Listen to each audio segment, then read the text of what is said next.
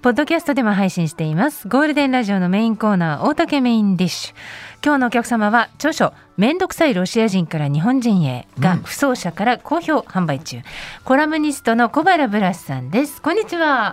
よろしくお願いします。ます原です。はい、小原さんは、えーっと、どこでお生まれになったんですか？僕はロシアのはい。ハバロフスクっていうところで、はい。まあ、極東なんで日本から成田空港でうん。から、まあ、今はね飛んでないんですけども、う2時間半とか3時間とかそのぐらいで行けるとこですね。寒い。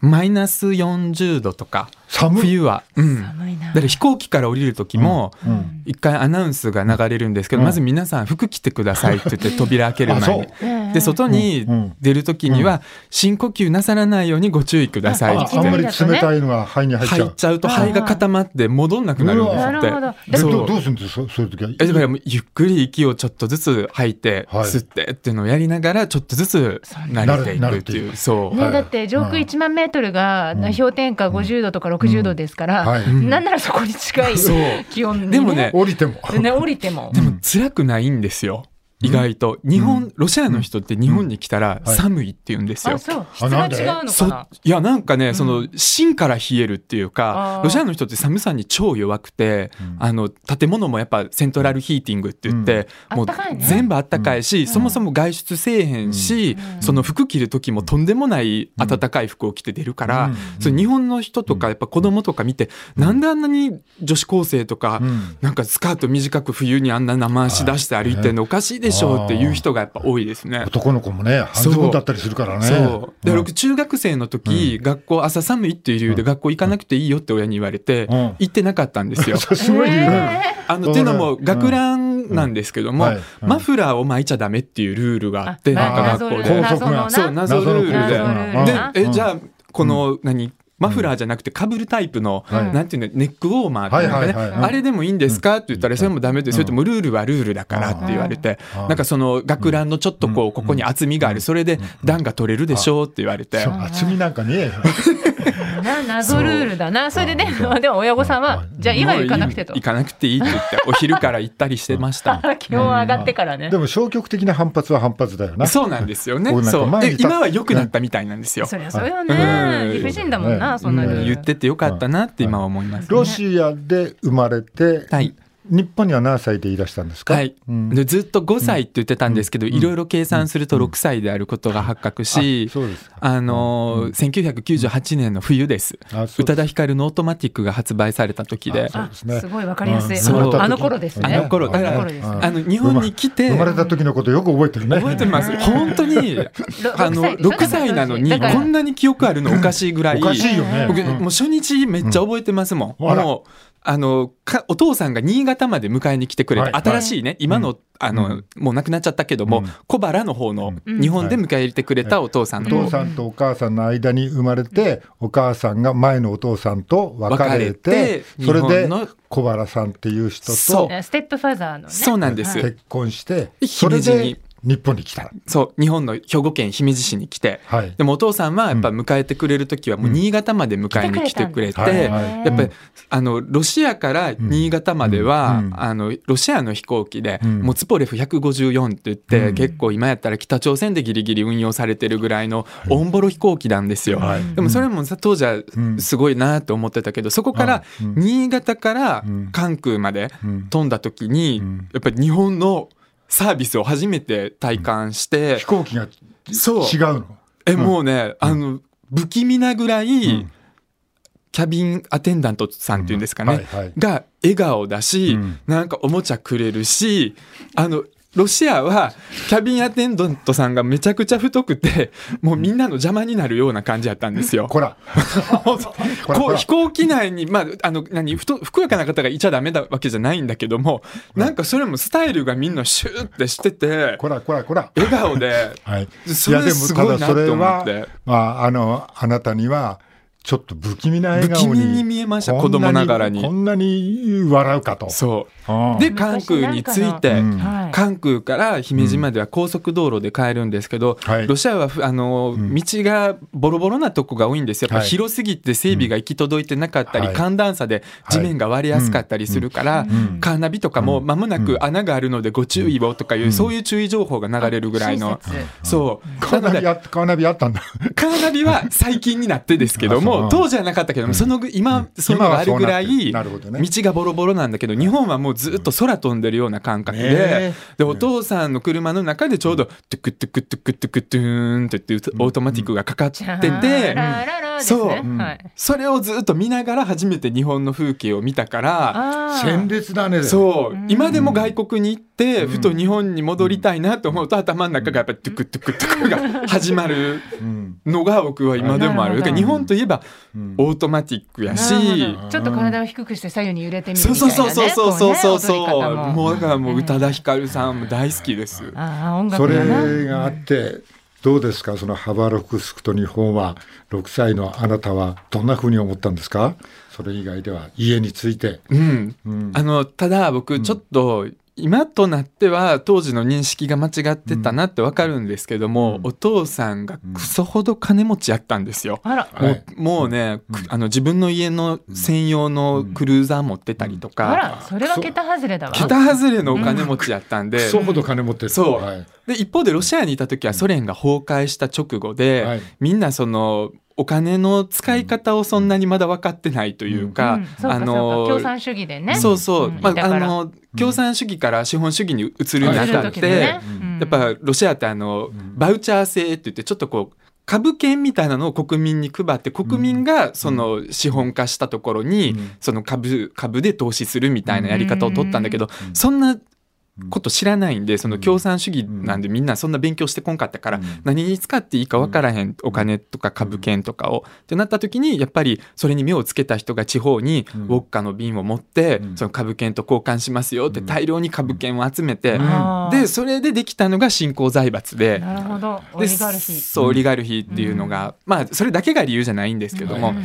まあ、なので、まあ、みんなめっちゃ貧乏やったんですよ結局。それが桁違いの金持ちの。そうだからこれが資本主義かって当時6歳やから思わへんけどあの何かが違うと。すごい金持ちな国に行くぞって聞いてたから、うん。ほんまやなってすご着るい感じ着るもの食い物。そう。でもそのお父さんがさ与えてくれる環境が日本の平均では絶対ないよね。絶対なかったんですよ。なかったから。それはいつ頃気がつくの？それはお父さんの会社が倒産したんですよ、あお父さん大変だったね。あのー笑い事じゃないけど。本当あの採石あの石をね、ん。あのやってて、うん。ずっと埋め立てとかをやるのをやってて、はい。こう当時神戸空港を埋め立ててたんですよ。あで神戸空港ができて倒産したんですね、うん。埋め立ての石いらんくなって。ご。苦労されましたねお父さんも。う。ん。でその時にやっぱ普通のお家、大豪邸から普通のお家に引っ越して、うん。うん。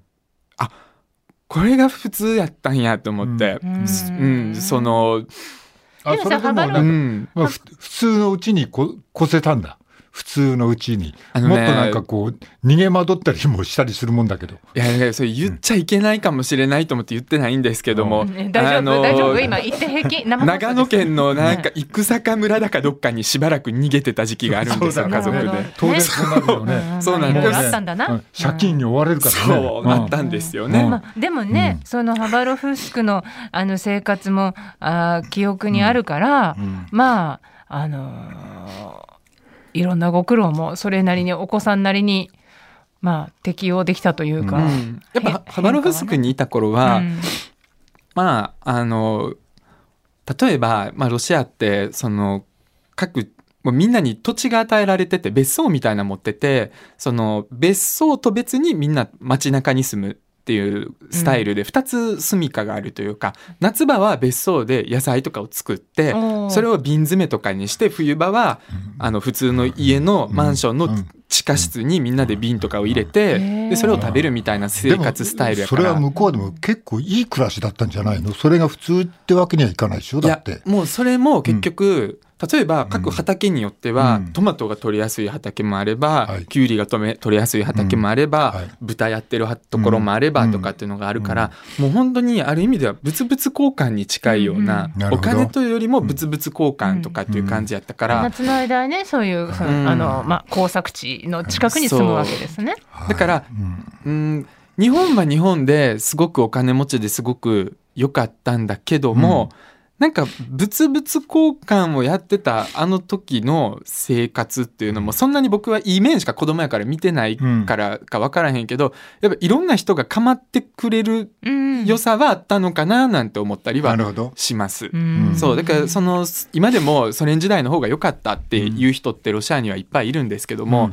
例えば街中のこうベンチとかいろいろあると思うんですけど、うん。ああいうのが行政がやれって言わない限り直されないんだけども、うん。ソ連時代って自分のものが逆に言うとないからみんなのものをみんなで共有するみたいな考え方やったから、なるほど。街中が綺麗やったってみんな言うんですよね。うん。っていうのも率先して自分の家の前のベンチは誰かが直したりとかっていうのをやってたけども、今はなんかお金とかそんなこれをややるかやらないかっていうのをみんな自分のものがあるから逆に言うと他人にあまり気にかけなくなって冷たい社会になったわっていう人も結構多いですよね。そう、昔を懐かしんでる人もたくさんいるよね。そうまあ、ただうんそういうのも結局過去のいいとこだけ美化して覚えてたりとかもするから、なるほど。それを単純に信じて、うん。じゃあうん。共産主義がいいかって言ったら、うん。そういうわけではもちろん、はい。あの負の部分があまりにもたくさんあるからうん。ダメなんだけども、うん。うん。まあそういうのがあって日本に来てで6歳で来てちょっといろんなとこ住んでそ、う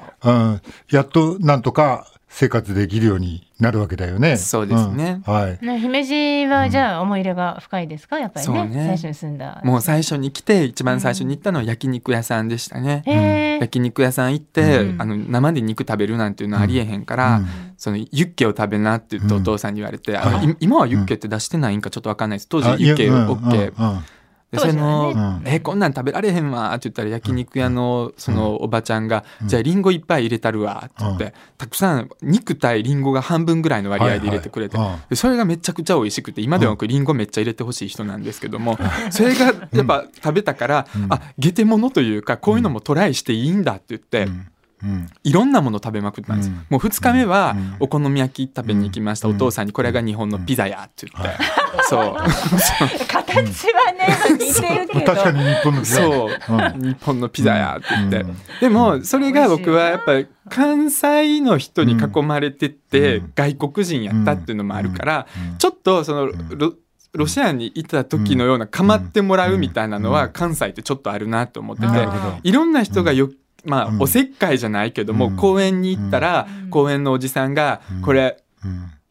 これがあの、うん。ベンチとか言って、うん。教えてくれ。るでベンチってこれ日本語なんかなとか ちょっと思ったりしながら、うん。そういろいろ構ってもらいながらやったから、うん。結構やりやすかった小かな。原さんはねその見た目がそのまあ髪の毛の色もねあの金色だったりねうん。目の色も違うから分かりやすくて構いたくなっちゃったのかな。うん。ねえ。いや、たださ、あれだよね。こう、顔もなんかシュンとしてさ、まあ、こういうのを判断の対象に選んじゃいけないかもしれないけど、スマートじゃない。あ細身でね細身で、としてねスマートで、顔ねもとってもシュンとしてるじゃない。はい。まあ、だから、普通の人が、あなんか、外国人見た時の女の人が見た時でもさ、あの、ハンサムじゃない彼は。そういうのと、もう、やっぱし日本の生活っていうのも、ちょっと関係したんじゃないの？と俺は疑っちゃうんだけど。まあだから。その顔で有利だったんじゃないかっていうことですか？まあそれはあると思います。そうだよね。うんなんかね、へ 変な花を、もう本当、こういうのはね、表では思わないけど、みんなどっか心の中でね、そんなことを判断の基準にしてんじゃないかっそていう。れこそ少女漫画見てもね、うん。昔からそのあの広告なんかでも、はい。うん。金髪で青い目の鼻の高い西洋の人、イコール美しい人っていう、うん。まあ古い刷り込みがねね。ずっとありましたから、そういうのもあったでしょうね。だと思う、はい。でも僕はやっぱり日本に来て、うん。まあえっと6歳の時に来たんやけどちょっとだけの期間、まあうん。幼稚園に行きたいなっていうことで12月からうん。4月までの間、うん。でその時に入れる幼稚園が全然なくて、うん。やっぱり、まあ、姫路でましてや英語も話せへん子やから、うん。それ英語ならまだしも、はい、っていうところでどこもなかったんだけど、うん。姫路にあるあの広峰保育園っていうところが、あのまあ一回過去に外国人の子供を受け入れたことがあって、それが今漫画家のうん。星野ルネさんって言ってカメルーン出身の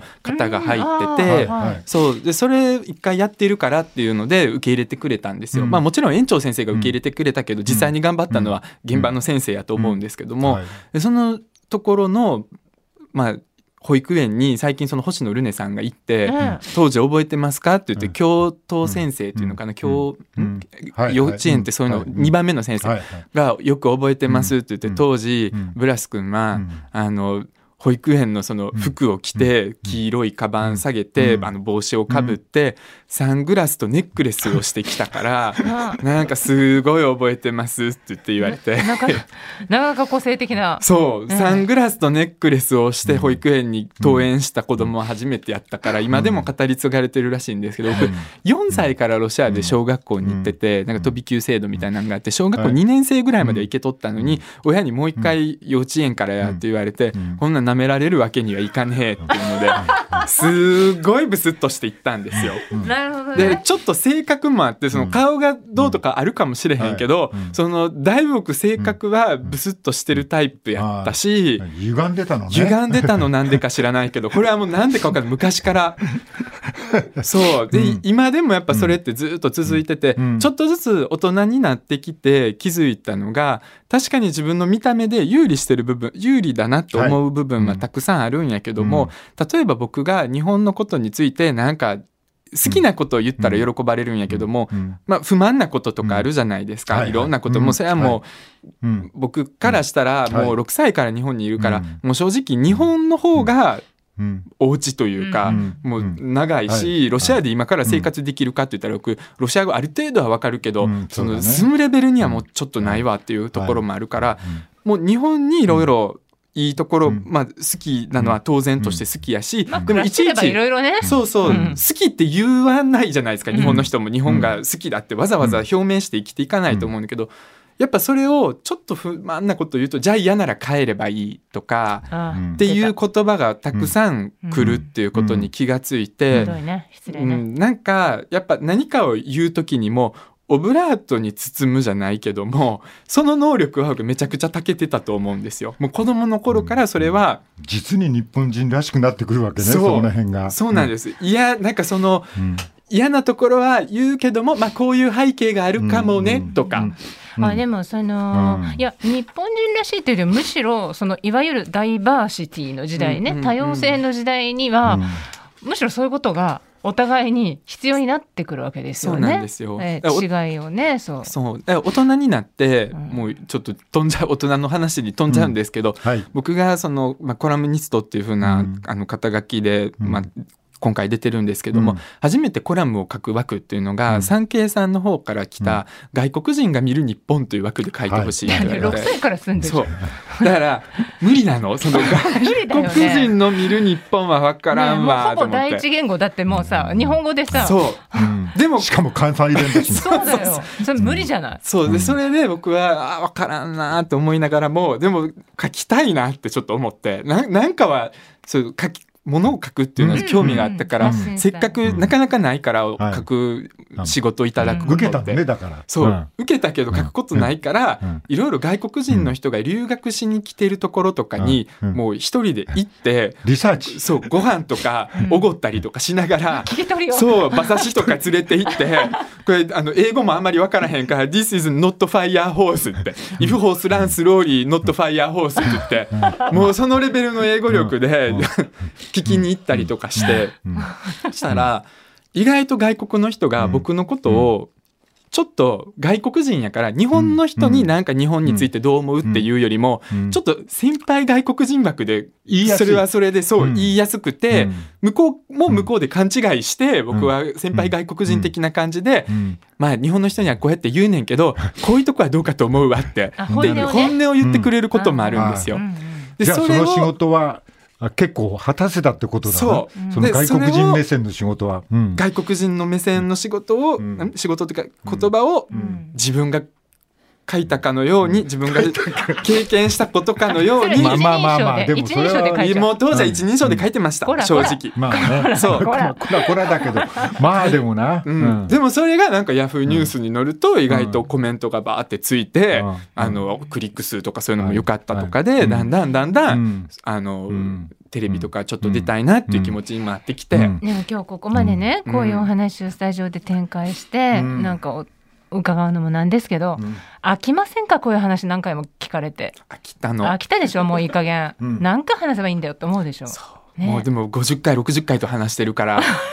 ね。え慣れてきた。慣れてきた。だってそれ以外の話ができないじゃないの。だってさ、そう。いっぱいね文章書いてるのに、あとやっぱここ2年ぐらいはやっぱあの戦争があったから、なんかまあやっぱずっともうそそれの立ちなんだろう6歳から日本に行ってうん。こうやって外国人の見る日本っていう目線もよくわからんとうん。外国人に聞きに行かなあかんレベルやったのにいきなりなんかロシアのことをたくさん聞かれまくるという立場になって、うん。僕もびっくりしたんです。あるとある番組の取材を受けた時に「あのザポリージャ原発は今後どうなりますか?」って聞かれて、いや知るわけねえだろうって思いながらも、うん。でもそれをこうなんだろう本音とかで喋ったら喋ったで叩かれるし、うん。あと関わりたくないそれについて何も話したくないって言ったらじゃあプーチンを支持しているんじゃないかみたいな話になってくるから、何も言わないという選択肢もなくでも何か何もわからないことについて何か喋らなきゃいけない。しかも間違ったことを言ってはいけないからみんなが望むことをなんとなく見つけて喋らなきゃいけないっていうのがうん。ここ2年で、うん。正直僕ちょっとこの去年ぐらいにだいぶもう疲れて、うん。もう今年からはちょっともうガラッと自分の中の、うん。いろんなところを変えて、もう炎上とかしてもいいから自分の思うことだけをいっぱい話そうってうん。最近は思ってるんですよ。あでもとっても大事なことですよね。あの実は日常生活の中でもあの特に日本のようにねその外国の方があ社会の大部分を占めるわけではない社会が長かったところでは例えばロシアの人に会ったらその人が全ロシア人代表とかね、うん。アメリカの人一人と知り合ったらアメリカ人ってああってなっちゃいがちじゃないですか。うん。でまして戦争になると、うん。あの戦争を行っているのはその国の指導者だったり軍部だったりあ一部の武装組織なのにもうその国の名前のついてるあの人たちは全員その国の指導者と同じ考えみたいにね、うん。あの個人をもうが見えなくなっちゃうじゃない？だからうん。うん今本当に日本でねロシア人ですっていうとあ今戦争やってるあのロシアのっていうふうにもう全員同じふうにあの見てしまう人もいると思うんですよね。だからそうじゃないってことでもねその大事ですよね。意見を僕の立場で言うと、でも実際に命がなくなってるウクライナの人とかがそれを聞いたらどう思うんだっていうことになるんで、うん。僕がそう思っても言える立場でもないんですよ、うん。なかったんですよ、うん。正直。だから常に言葉を何を言っていいかが分からない。で何を言っても批判は来るっていう状態の中で、うん。でもそうは言っても人を傷つけないように頑張ってきたつもりでいるのがここ2年やったけども、うん。もうそろそろちょっと自分をうん好きになるタイミングにしようかなと。たとえうん。批判されても私がわがままだろうとうん。なんだろうと私は人間なのでん。自分が一番好きなんですって。浦さんの好きなうん。ご自身のどういうところがいいところですか？好きな僕の好きなところですか？えもうあのあの開き直れるところ だいぶなんだろうわがままなことを僕は今までテレビでは言ってきてないけどマネージャーの前とかではめっちゃ言うんですよ。うん。だってそうなんだもんとかっていうのを、うん。みんながだからそれ正しくないって言っても、うん。そう思うんだもんってうん。開き直れるんですね。だから、でそれってまあ人からしたら逃げだなんだとかって言われるけどあある程度開き直って生きていかんともうこのうん。SNS 社会とかって、うん。はい。例えば私納豆がネバネバだから嫌いなんだよねってうん。例えば SNS で言ったとしたらうん。別にそれってなんかあそうなんだで済んだらいいものを今ってみんながあまりにも発信できるからじゃあ食べなきゃいいんだろうっていうような意見が来ると思うんですよ。そ。うとかね、うん。納豆好きな人を否定するんですか、そうそうそうそう。ネバネバの気持ちにもなってみてくださいね。製造してる人の気持ちはどうなんですか、ってなってくどれるから。だけ頑張って粘ってると思ってるんですかそう。ネバネバがみたいなねでも、ん。僕はもういいと思ってるんですよね。じゃないとそれって言論弾圧というか、ん。なんかす誰かが傷つくことを言っては絶対にいけないっていう社会も僕はちょっと生きづらい。うん。やっぱテレビとか出ててお笑い芸人さんが人が傷つく笑いをやらないって言ってるけど、そんな笑いって僕なかなか見たことなくて、結局どこかで奥まで突き詰めれば誰かを傷つけてしまっているし、うん。なんか笑いってやっぱ人を差別するところから生まれてたりするとも言われるから、無茶なことであり、なんかもうちょっとねこんな、ん。あの文化放送で言うのもあれなんですけど、うん。最近仏教にはまりだして、うん。もう宗教にう んちょっと行き着こうかなって。えちょっと待思ってるって今なんておっしゃいました？もうこの世は苦だって。あのブッダが言い始めてこの世はもうマジく苦しいことまみれだマっていう。ジで？いや私もさ最近にわか仏教ハマりでさ。あやっぱり、うん。やばいよね。もうあのおでこの真ん中ちょっとうずいてません最近、まあ私あのバービーの B は仏教の B っていうあのエッセイ書いたから後で送るわ。ちょっと後で読ませてもらっていいですか？そう。えちょっとそういうのもハマって意外と今になって宗教って実は大事なんじゃないかって思ったりなんまあ、ただかしてます、日本も今そのあなたがおっしゃったような言っていいこと言っていけないことの枠がちゃんとあって、うん。あと政治的なことを発言していいかいけないかっていう枠がちゃんとあって、うん。うん。それは見えないけれどその枠はバラエティにもはまっててっていう現実があって、それが今その枠を超えようとしてるっていうこの国の現実もあるよね。そうですね。枠を取っ払っていこうって、うん。そういう時にその自分で言いたいことが言えるっていうような立場は、これからは批判もあるだろうけども、結構俺は大事だなというふうに思うよね。うん。ね今日あのとてもあの率直で貴重なお話だったと思うんです皆さんもテレビでねいわゆるコメンテーターと言われてる方とか出演してる方がこうコメントを求められた時にその人がどんなこういろんなね複雑な思いをしてるのかっていうのを生で聞くすごく貴重な機会だったんじゃないかなと思いますあのもっといろいろお話を伺いたいんですがぜひちょっとですねご本を読んでさらにブラスさんのことをね知っていただければと思いますえ時事問題海外文化 LGBTQ そして母国ロシアの問題について綴ったブラスさんのエッセイ「めんどくさいロシア人から日本人へ」不走者から好評販売中です。A か B かと問われても大体のことに C があるという考えのもと日本での生き方戦争と平和への思いまで持論も展開していらっしゃいます、えーぜひお手に取ってお読みください。電子書籍もあります。ブラスさん今日はありがとうございました。ありがとうございまはい、した、ご苦労様。